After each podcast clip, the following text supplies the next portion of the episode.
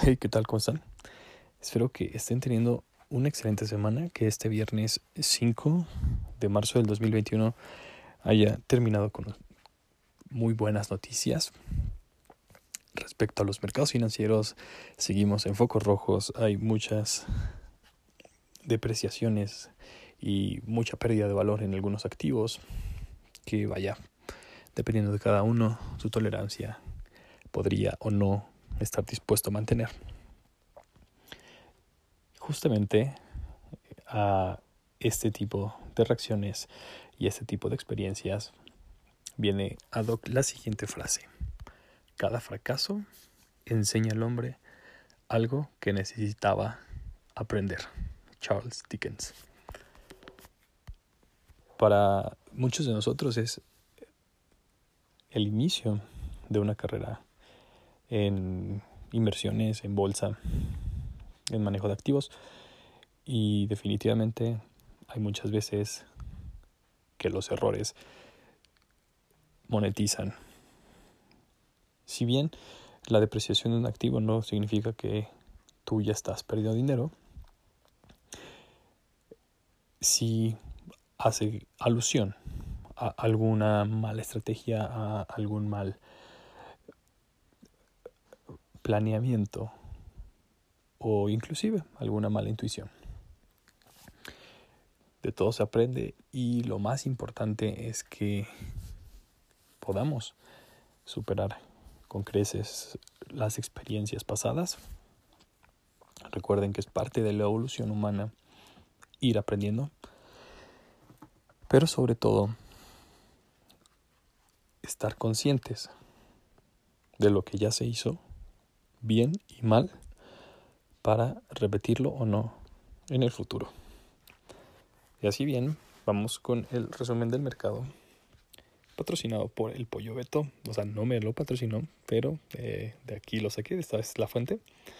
El Nasdaq se vuelve negativo durante el año en Tech Tantrum, mientras Powell Fuels sube la tasa.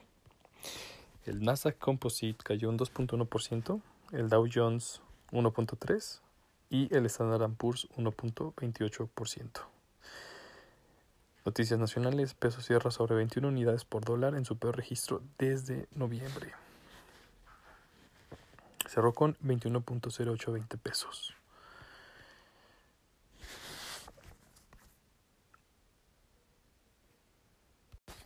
Seguimos con noticias nacionales, puesto que la Bolsa Mexicana de Valores y Viva anotan su mejor semana desde principios de enero con fuente de El Economista. Otras noticias internacionales, Facebook lanza Cómprales a ellas, campaña para impulsar negocios de mujeres en México y América Latina. Esta iniciativa tiene tres ejes principales para apoyar a las emprendedoras, que son visibilidad, empoderamiento y educación, así como buenas prácticas. Fuente, el financiero. Saben que en estos momentos es lo más importante es consumir local, así que si conocen o tienen amistades que se dediquen al comercio electrónico, apóyenlos. en otras noticias internacionales, Finch advierte golpe de reforma eléctrica a proyectos de energía renovable. Esto según la revista Forbes. Otras noticias internacionales. Banco Azteca, pese a la crisis generada por el COVID en 2020, Alejandro Valenzuela del Río, director general, dice que sus clientes nunca dejaron de pagar. De hecho, solo 4% buscó algún tipo de apoyo. Fuente Forbes. Noticias internacionales. El petróleo cierra los, sobre los 66 dólares, el WTI, y es el máximo en casi dos años. Fuente Investing. Otras noticias internacionales. El informe de empleo en Estados Unidos sorprende con datos mejores a los esperados. Y si es que el mes pasado se crearon 379 mil nóminas no agrícolas, cifra mucho mejor que los 182 mil de estimación del consenso y dato que duplica el creado en enero. Fuente Investing. Y bien, vamos a el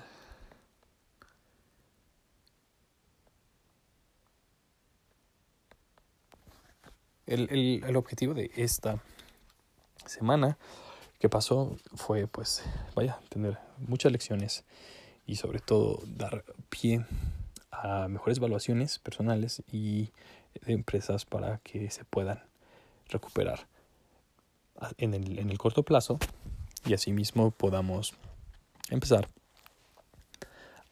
a tener algunos números verdes en nuestros portafolios.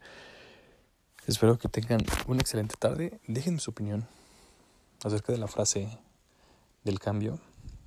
¿Ustedes sí consideran que los cambios son por algo, para que aprendamos una lección? ¿Qué hacen ustedes para meditar los errores que cometen? Y sobre todo, ¿cómo los afectan en su vida? ¿Se frustran? ¿Los motivan? los entristecen o los enojan. Que tengan una excelente tarde. Nos escuchamos mañana.